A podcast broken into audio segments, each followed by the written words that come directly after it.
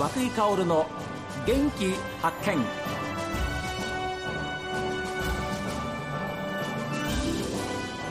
おはようございます。和久井薫です。和久井薫の元気発見。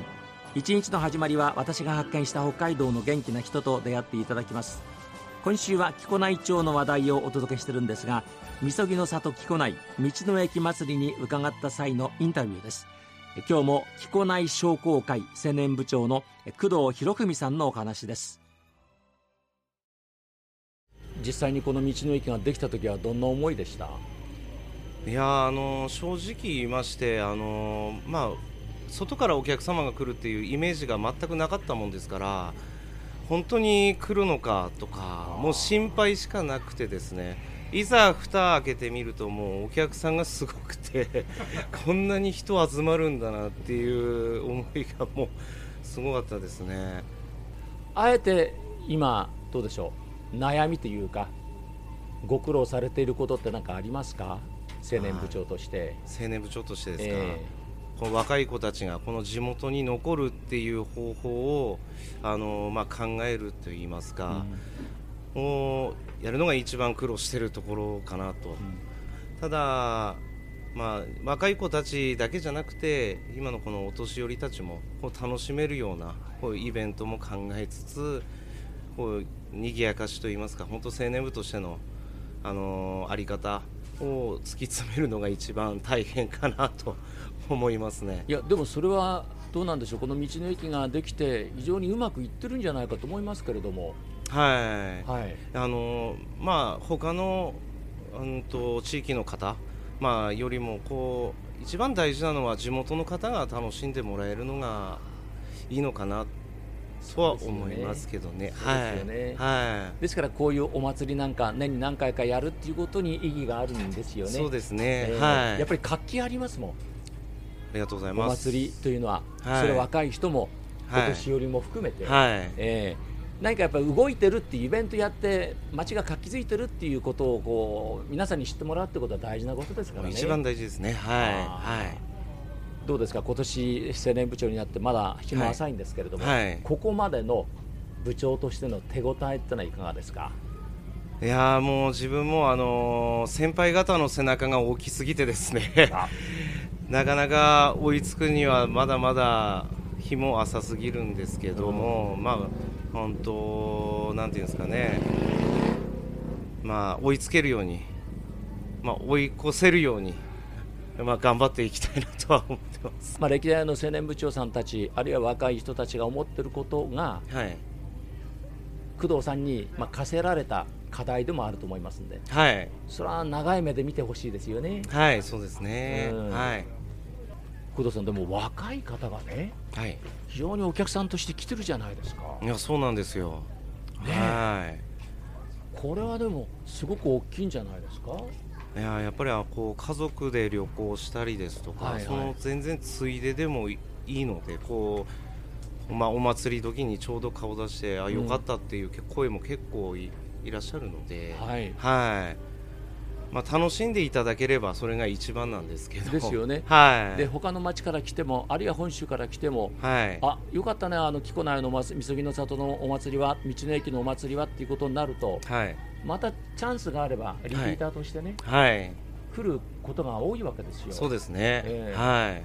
それはやっぱり期待されていいんじゃないですか？もう一番いいと思いますね。ですよね。はい。まあ、それに道の駅自体が国道沿いではなかったので、まあ、なるほど。はい。最初、まあ、新幹線のこう入り口前なのはすごくいいとは思ったんですけども、うん、まあ、心配は最初はそこがまあ、国道沿いじゃないっていうのがあれだったんですけどね、うん。えー、はい。まあ、ちょうど木古内の中にも入ってきてくれますし、えー、まあ、木古内はどういうものなのかここを見ながらこう、まあ、旅行ついでにこう木古内も一緒に見てもらえるのが一番嬉しいのかなと思いはい、いや私たちもあの札幌から何度かお邪魔してるんですけど、はい、あの国道沿いではないと言ってもね、はい、あの通ってれば分かりますよ。あええ、案内も出てますし、ええ、ですからまず木古内駅を目指していこうというふうな思いであればね、はい、必ずその道の駅にたどり着きますから、うん、はい、ぜひ皆さんにも来ていただきたいというふうに思いますよね。いや思います、はい、えこれからのはい。課題っていうのはあえてお話、まあ、重なりますけれども、はい。青年部長としての今後のこの木古内の課題あえて挙げればどんなことですか？彦内の課新しいアイデ題アも含めて。そうですね。やっぱり、まあ、自分がこう大事にしたいのはあの今あの彦内自体も子供が少ないで子供お祭りをやってもですね結局、まあ、大人は楽しめるかもしれないです。子供がなかなか楽しめない授業が多いのでなので子供が楽しめるような、まあ、ふわふわドームですとかもうそういうのを活用してまあ子供も楽しみながら大人も楽しめるようなイベントをこう、まあ、課題一番の課題それなのかな。みんなが楽しめるようなイベントをこう作っていきたいなっていう思いですかね。はい。木古内に行ったらあのイベントあの遊びがあるんだよあの祭りがあるからねっていうふうなはい。ことを皆さんにしてほしいですもんね。そうですね。うん。はい。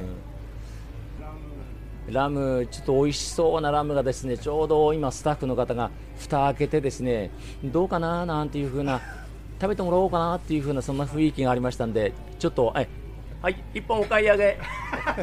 お願いいたします。あすみませんいただきます。わこれはこれラム肉ですか？あそうです。あのラムの肩ロースにはい。ラムのスライスをこう巻いてまして、え。であのオリジナルのタレでもうやってるんですよ。相当手込んでますよ。あそうなんですよ。あいい香りだ。じゃあいただきます。どうぞ。は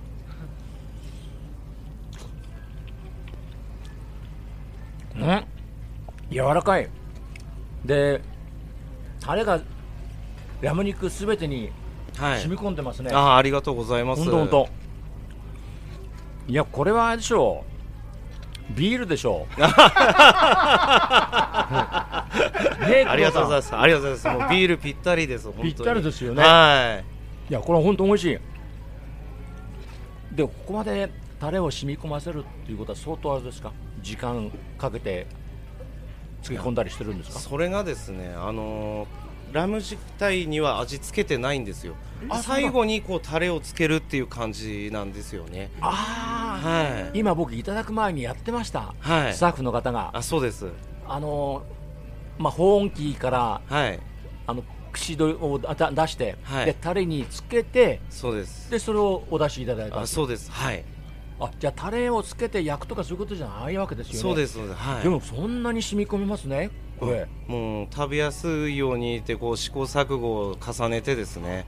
でやっとたどり着いて。はい。これ青年部の売りにしたらいいですよ、あ ありがとうございまええ、本当に。すもう全部手作りでやってますあそんでこですよね。は何でもそうですけど時間かかります、いはい。手間暇かかります。でもやっぱり心を込めた真心を込めての手作りっていうのがはい。